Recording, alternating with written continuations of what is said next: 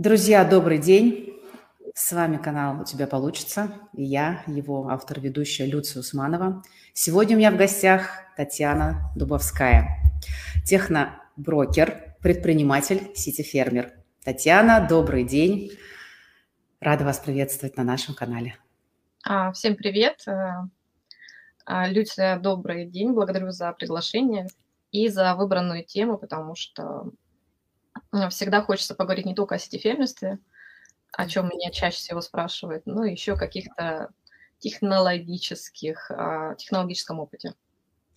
Да, вот именно сегодня хотелось бы поговорить о том вашем опыте, как начинать вообще в принципе новые проекты, что в этом получается, что не получается, и немножечко вот на эту тему порассуждать.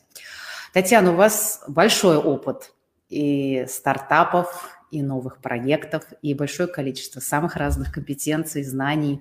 Вот скажите, а что из всего того, что у вас получалось, или, может быть, даже не получалось, из ваших проектов, чем вы гордитесь больше всего?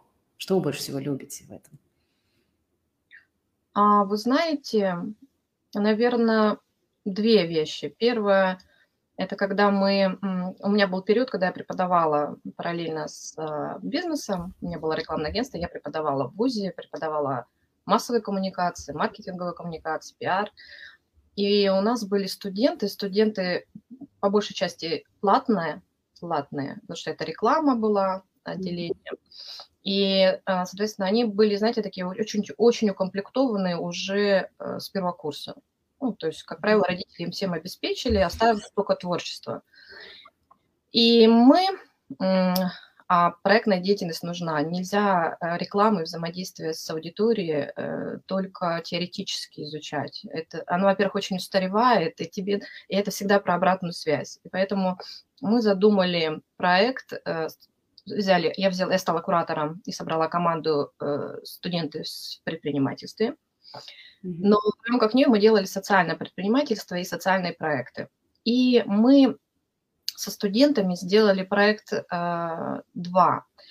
Первое – это сделали проект для ребятишек, которые э, содержались в зоне э, для несовершеннолетних. То есть они еще вот в таком, знаете, э, в такой особой зоне, Э, это похоже было на интернат, когда их из семей забирали, но а, еще у них была возможность не попасть а, в места лишения свободы просто в силу несовершеннолетия. Вот. И мы со моими такими ребятами, э, продвинутыми, талантливыми, не знающих проблем, с большой социальной опекой от своих родителей, мы придумывали для них проекты. Ты.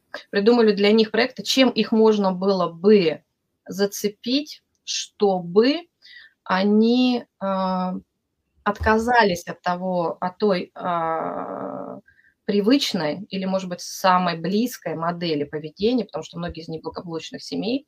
И вы знаете, вот эти два, э, два очень полярных мира мы соединяли.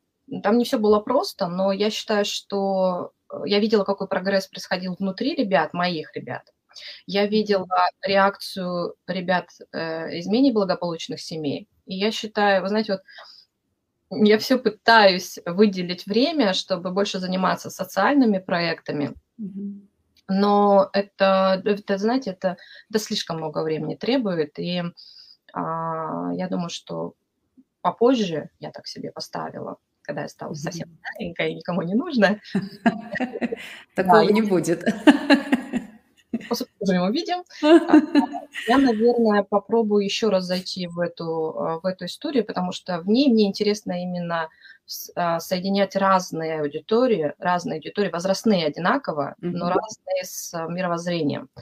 Э, вот это мне показалось очень интересным. Ну и второй проект, которым я, наверное, наиболее знаменита стала, это э, проект по развитию сообщества в сети фермерстве, даже так, по созданию сообщества по развитию сети фермерства в России, потому что здесь э, мне удалось преодолеть общее предубеждение и не веря в то, что вот новый рынок надвигается, новые технологии будут применимы, потому что на первых своих порах я сталкивалась с огромным непониманием от аудитории. Э, первое, что зачем вообще сети-фермерство в России? Я говорю, ну вот же рынок идет, ну вот, мы можем предложить. На новых рынках есть определенный лаг, после чего вот мы посмотрим, как на Западе происходит, потом у нас появляются какие-то свои или альтернативы, или кальки совершенно прямые. Есть, говорю, вот оно идет. Нет, какой стефильность, у нас э, полгода зима и все в этом духе. А второе, это, конечно, работа была с предубеждением, что гидропоника – это очень плохая история, это пластиковые, ну, в общем, либо фи-фи-фи, либо хи-хи-хи. Фи-фи-фи – это mm-hmm. пластиковый вкус, как казалось, да, хотя правильно гидропоника, она неправильное отношение к, к растениям дает пластиковый вкус, а правильная гидропоника, она дает великолепный вкус.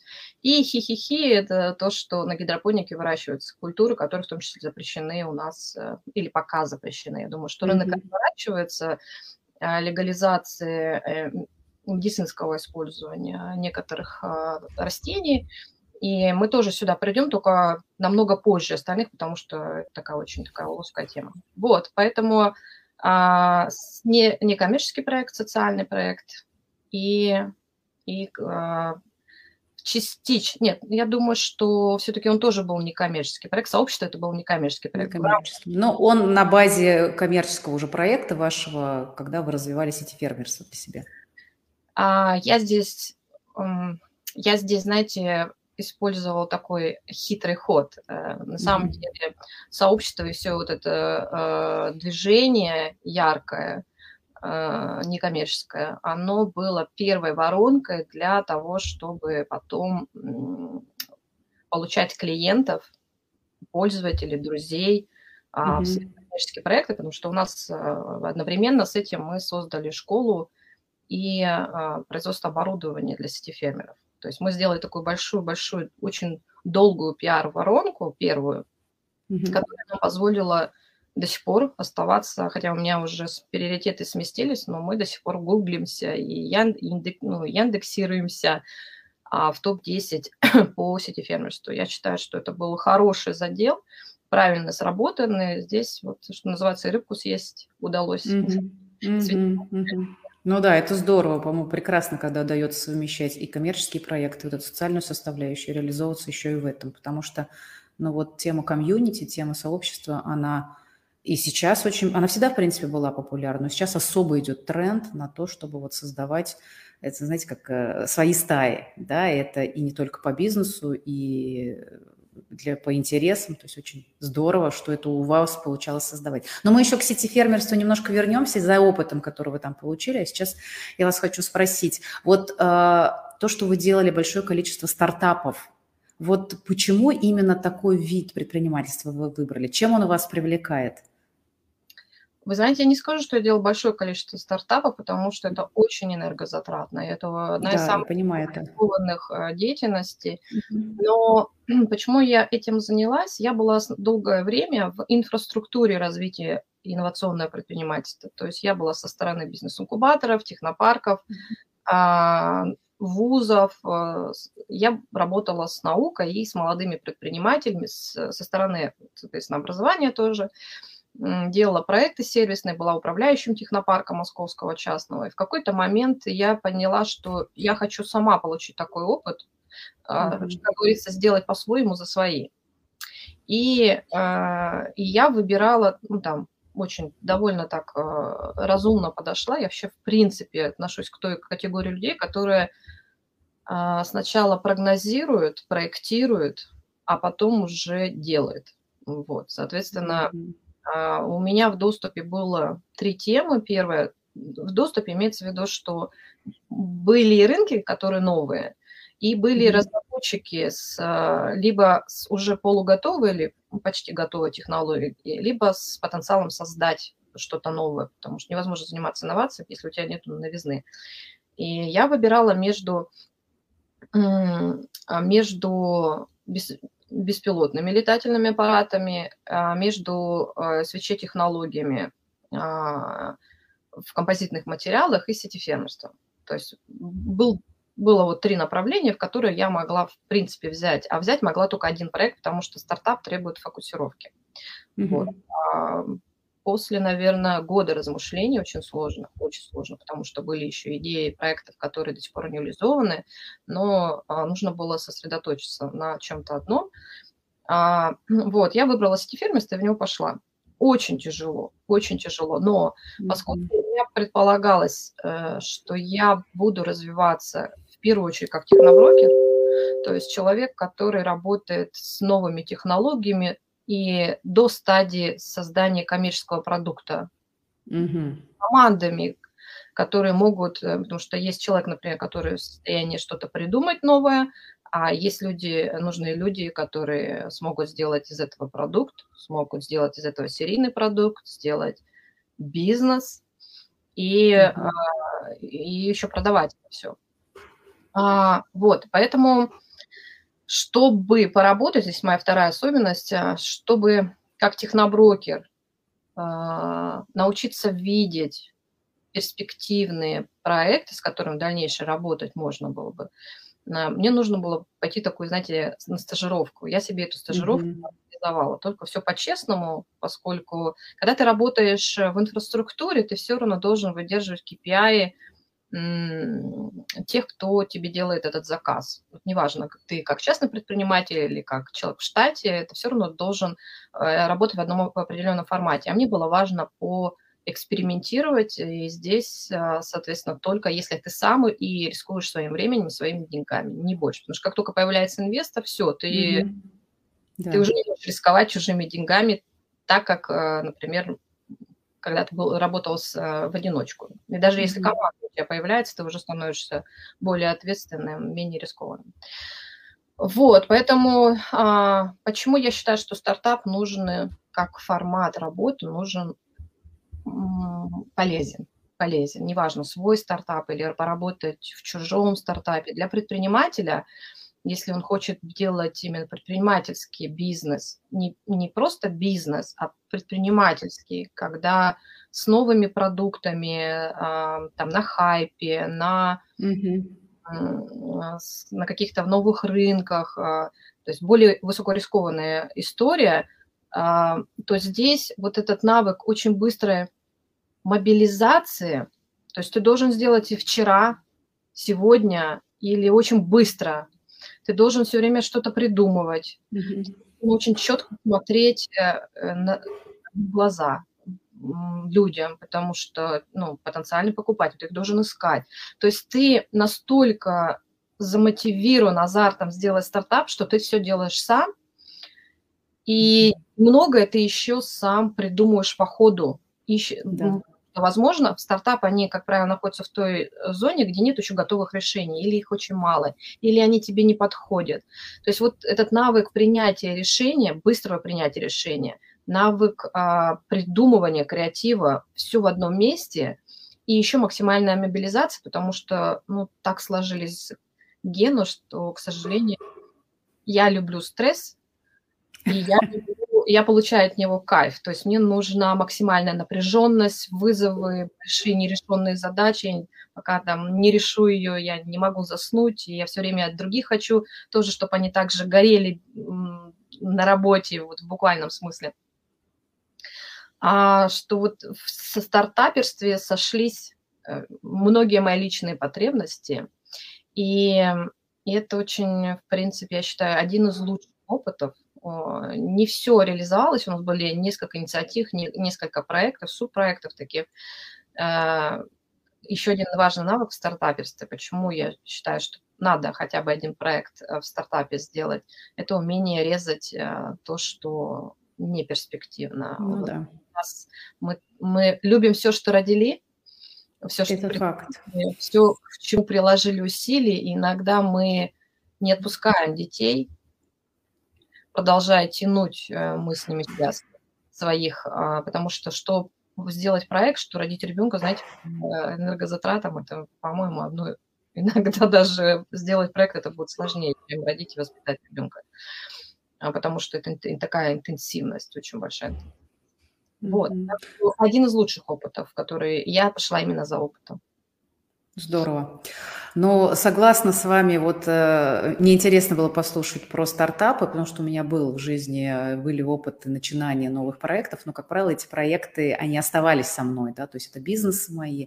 Э, но вот в плане того, чтобы отпустить, или честно признаться, что этот бизнес, например, или направление уже не э, рентабельный, или тянут слишком много сил, энергии, или пора продавать, или еще что-то. Это очень сложное решение для бизнесмена, могу сказать по себе. И вот мне такие решения всегда давались очень непросто, но а, та свобода, которая происходит после того, когда ты себе честно про это говоришь, принимаешь решение – да, ну, так грубо звучит, но если лошадь сдохла, то надо с нее слезть. Да? Это вот такое. Э, это либо в случае, что это уже не приносит доход, либо это в случае стартапов, когда ты действительно заряжаешь, и, и в общем-то, пришло время продавать. И да, здесь очень много эмоционального посыла, но этому надо учиться, безусловно. Поэтому соглашусь полностью, хоть это и для меня это было всегда очень непросто. Я а, бы, наверное, вот добавила, если позволите, стартап mm-hmm. Понимает, что у него должен быть либо быстрый рост, mm-hmm. очень большая перспектива на рынке, либо его надо резать или переводить в бизнес. Бизнес может быть маленький, микробизнес, mm-hmm. а не самозанятость, и большой бизнес. А, а стартап он либо есть, либо он, либо он яркий, перспективный, mm-hmm. и он стартап, либо он мертвый, и тогда от него надо избавляться. То есть mm-hmm. там приходится принимать э, очень резко и жестко. Да, да, это очень хороший навык, то, что получить такой опыт и затем интегрировать его в жизнь, потому что, в общем-то, это и в других областях жизни можно применять.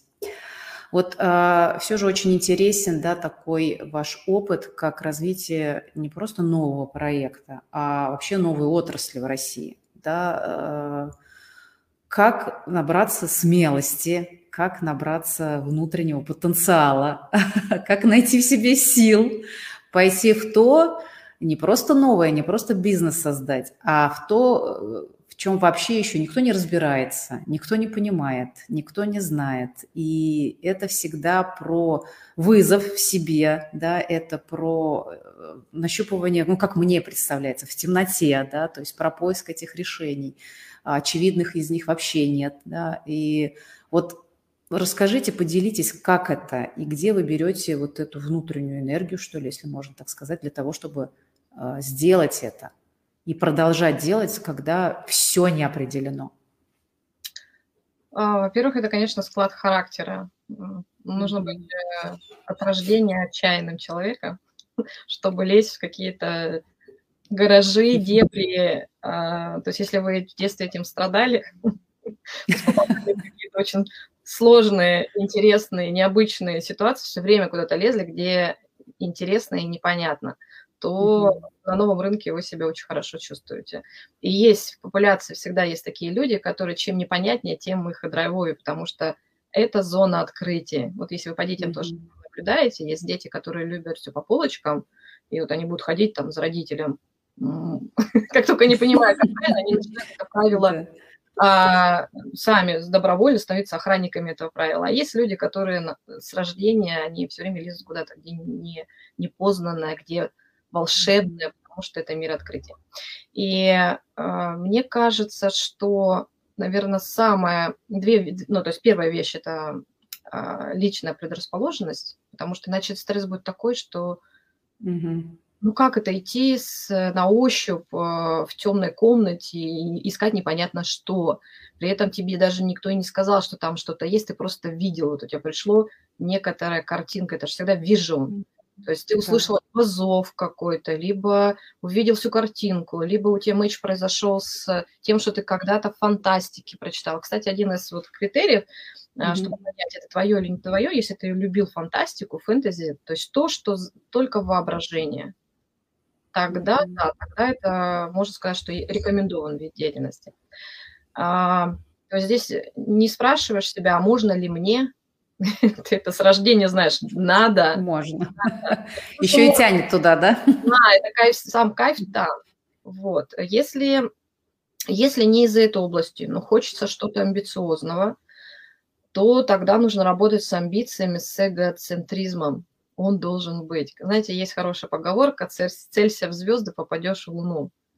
Ты а, мне было проще, потому что когда мы, я сначала проектировала, я проектировала, и когда через разные приемы, там, через трансформационные игры, через стратегические сессии, через проектные сессии, с экспертами, с людьми mm-hmm. из разных областей, но с хорошим развитым а, ну, аналитическим, креативным мышлением IQ.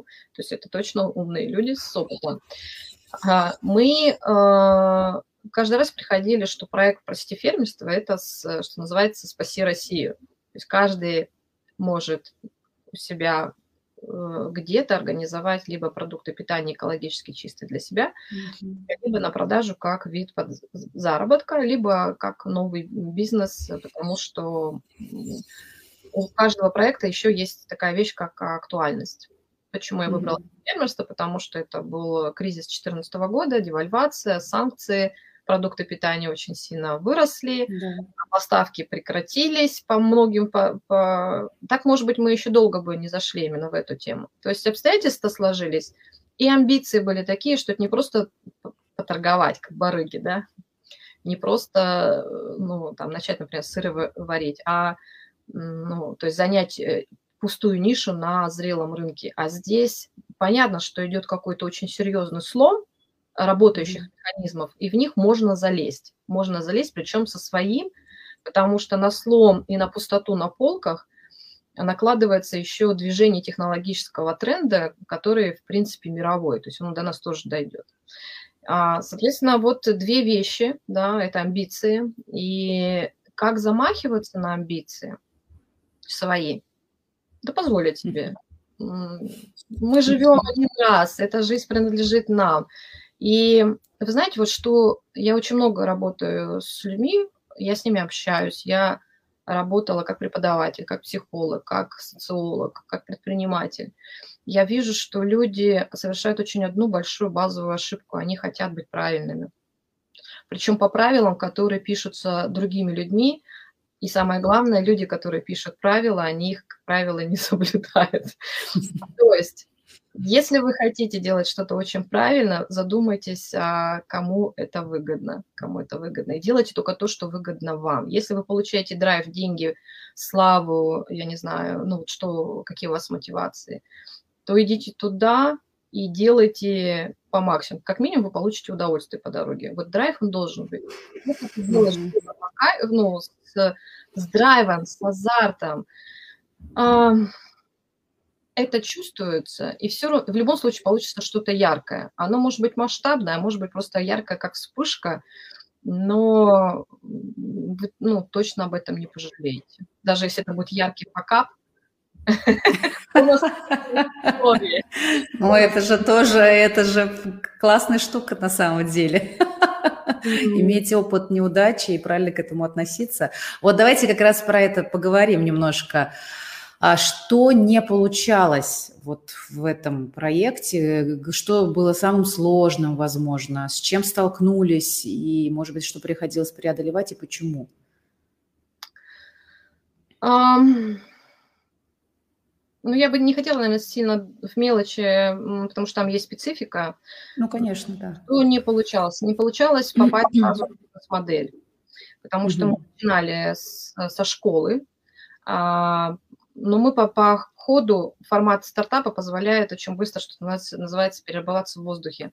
Mm-hmm. Мы начинали со школы, потому что ну, вот я и мои партнеры, у нас компетенции образовательные. Ну, то есть мы умеем преподавать. И мы, соответственно, начали преподавать. Я чуть попозже верну. Ну, давайте, наверное, сразу скажу, что а, не обязательно разбираться в теме. А, если ты профессиональный преподаватель, то ты можешь найти информацию, переработать и выдать ее. Найти mm-hmm. экспертов, э, если это еще не ушло в какие-то готовые продукты. Вот здесь была сложность. Не было готовых mm-hmm. ни спикеров, ни преподавателей, ни материалов. То есть не, не, нельзя было, как вот сейчас, не знаю, пойти а, взять инструкции со всех сервисов, упаковать это и объяснить людям, как, например, делать а, SMM. Ну да обилие информации. А когда мы начинали, то я бегала за каждым экспертом, и моя основная задача была такая больше продюсерская, найти людей, у которых есть собственный опыт. кто сам себя сделал, потому что фермерство, как, любое, как любая инновация, она на стыке нескольких отраслей. Здесь это агротех, агробиотех, плюс еще а, инновационное предпринимательство. Ну, достаточно сложно. А, вот. А, мне немножко повезло, потому что у меня базовое первое образование – это менеджмент в агровузе, управление бизнеса в базе аграрного университета, поэтому я хотя бы понимала, о чем. Но это, не, это мне немножко помогло. Но на самом деле это не влияет. Не обязательно получать базовое какое-то образование, например, медицинское, да, это что-то очень долго для того, чтобы поучаствовать в очень интересном а, биотех или медтех рынке. А, вот. И что у нас еще? А, мы слишком много пробовали. Наверное, mm-hmm. нужно было, наверное, сосредоточиться на чем-то одном, но в поиске оптимальной бизнес-модели мы слишком много пробовали и залезли. Вот, наверное, одна из самых моих тяжелых ошибок была. Она мне дольше всего, на ней больше всего время под, под, потеряла. Когда мы решили сами создавать оборудование, ну, не было в продаже. Mm-hmm. Либо оно было очень дорогое. То есть мы с чем столкнулись, что а, мы учим работе, новой профессии, а оборудование купить невозможно. Все. Соответственно, мы пошли учить, как создавать самостоятельно оборудование – и решили, что раз рынок пустой, надо разрабатывать оборудование. И я нашла площадку производственную, которая мне показалась она хороша, и мы ушли в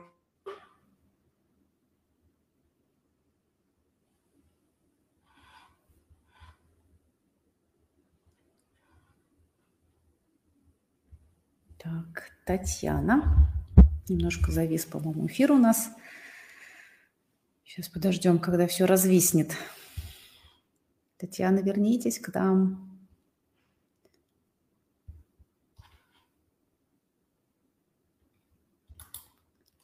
Так, друзья, сейчас подождем перезагрузки. Возможно, что-то с интернетом у нас, Татьяны.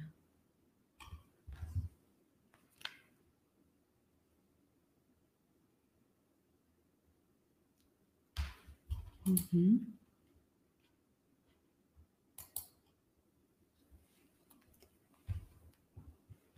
Друзья, сейчас дождемся, когда Татьяна перезагрузится, потому что я вижу, что она пока совсем у нас пропала с эфиром. Но поскольку мы с вами а, именно в прямом эфире, такое иногда случается. Вот вижу, что вернулась.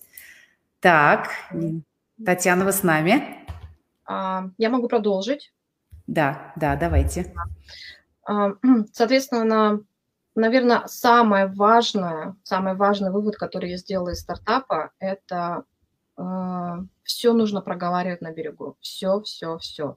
Быть mm-hmm. чрезвычайно э, внимательным к выбору партнеров, к набору команды, потому что здесь э, любая идея в самом начале, и каждый человек невероятно ценен и очень сильно влияет или фонит. Mm-hmm. так. И если, например, в бизнесе можно или на готовых каких-то инструментах можно заменить человека, людей, всю команду целиком, то в стартапе mm-hmm. это очень тяжело. И если не проговорили, не зафиксировали договоренности, то возникает такой нюанс, как интерпретация. Каждый почему-то вспоминает по-другому, о чем договаривались. Да, Поэтому да. я... Такие когнитивные искажения происходят постоянно.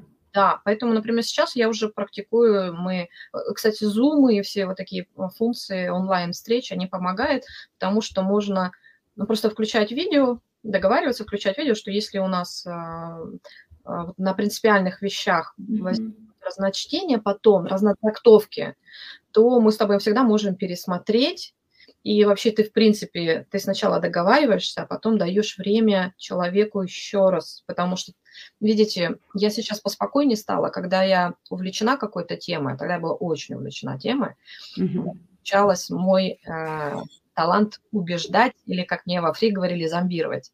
Соответственно, я могу убедить, я могу продать идею, сказать, что там очень много вкусного, давай этим займемся. И в этот момент я буду искренне я буду изучать, я буду, я верю, э, буду верить в это. А, я продам, я продам. Но человек, принимая решение под влиянием того, кто лидера, лидера, который красиво рассказал, но не соизмерив, например, свои текущие обстоятельства, да, потому что mm-hmm. у него есть обязательства, в том числе кредитные обязательства, у него было какое-то... Ну, в общем, иногда в стартапы входят люди, которые чувствуют, что там много энергии, там какой-то драйв, mm-hmm. там какая-то туса, там можно получить навыки, но э, это потребует большого вклада, большего, чем в работе в найме, допустим, и больше ответственности, и большего времени жизненного. Соответственно, я даю возможность э, переспать с этим.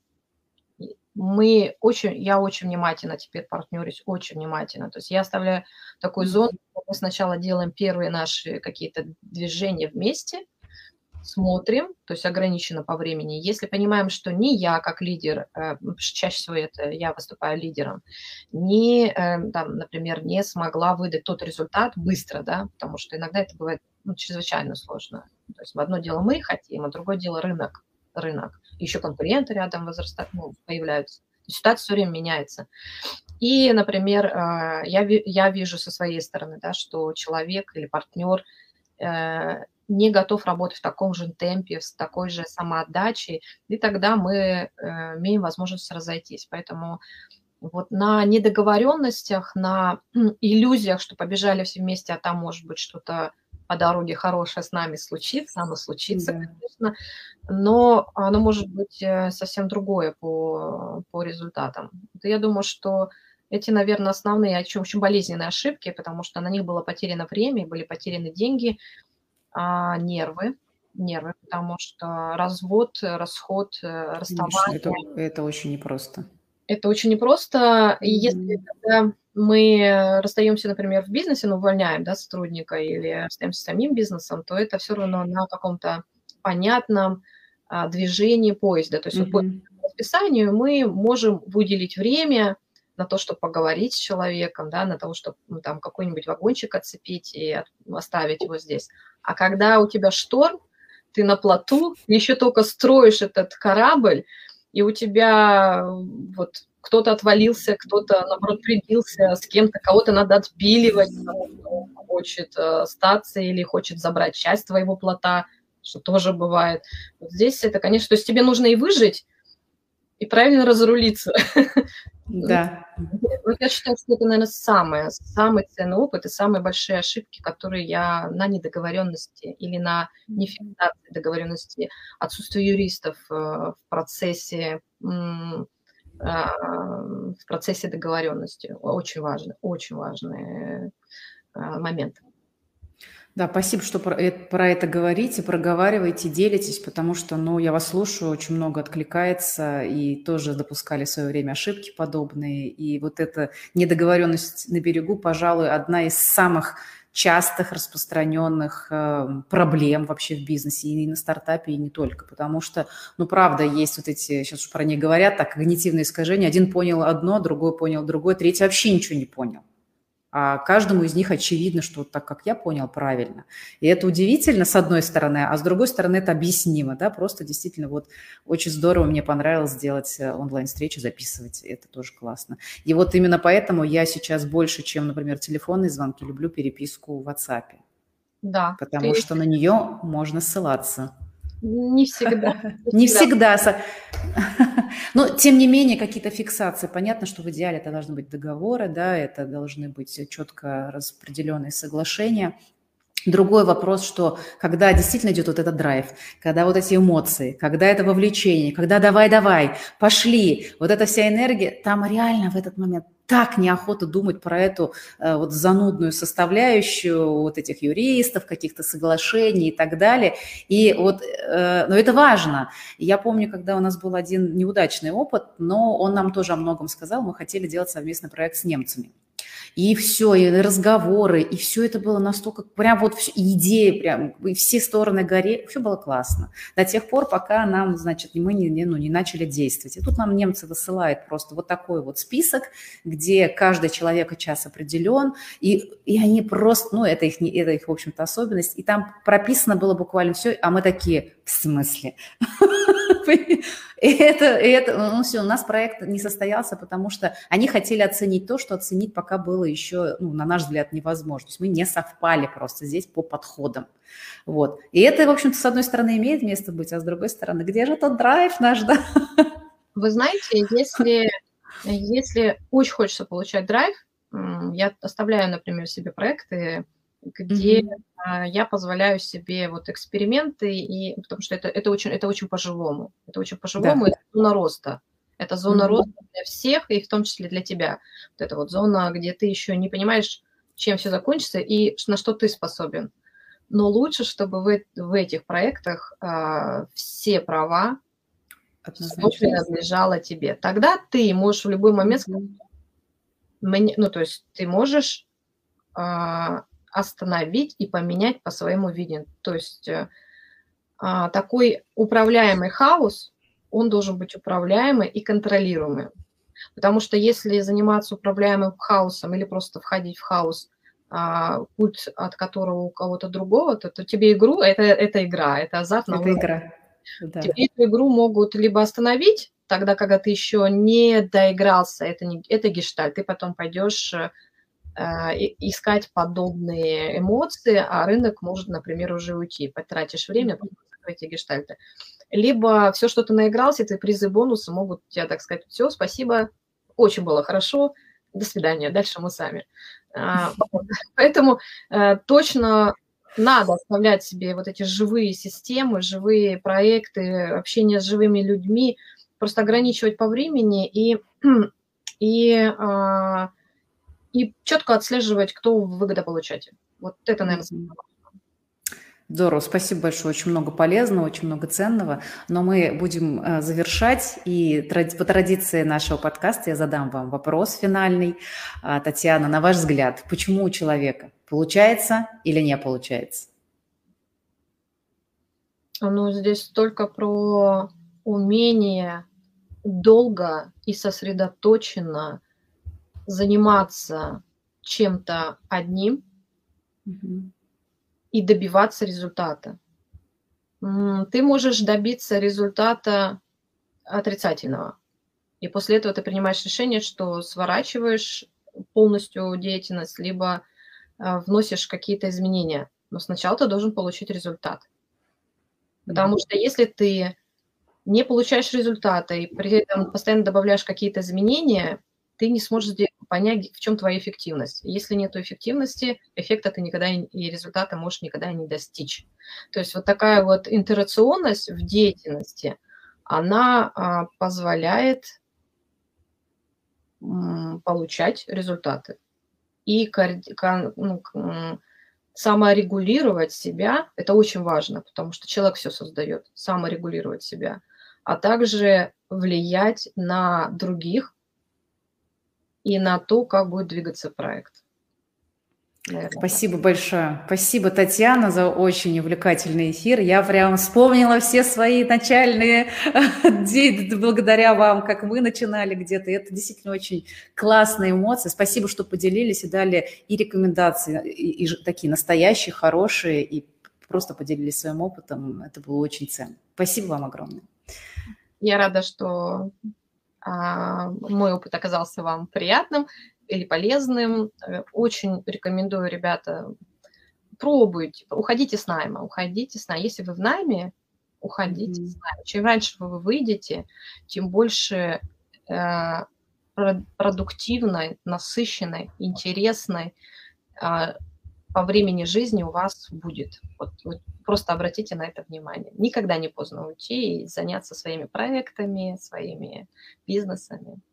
Все в ваших руках. Спасибо, спасибо, Татьяне, спасибо, друзья, за ваше внимание. До новых встреч. Пока-пока.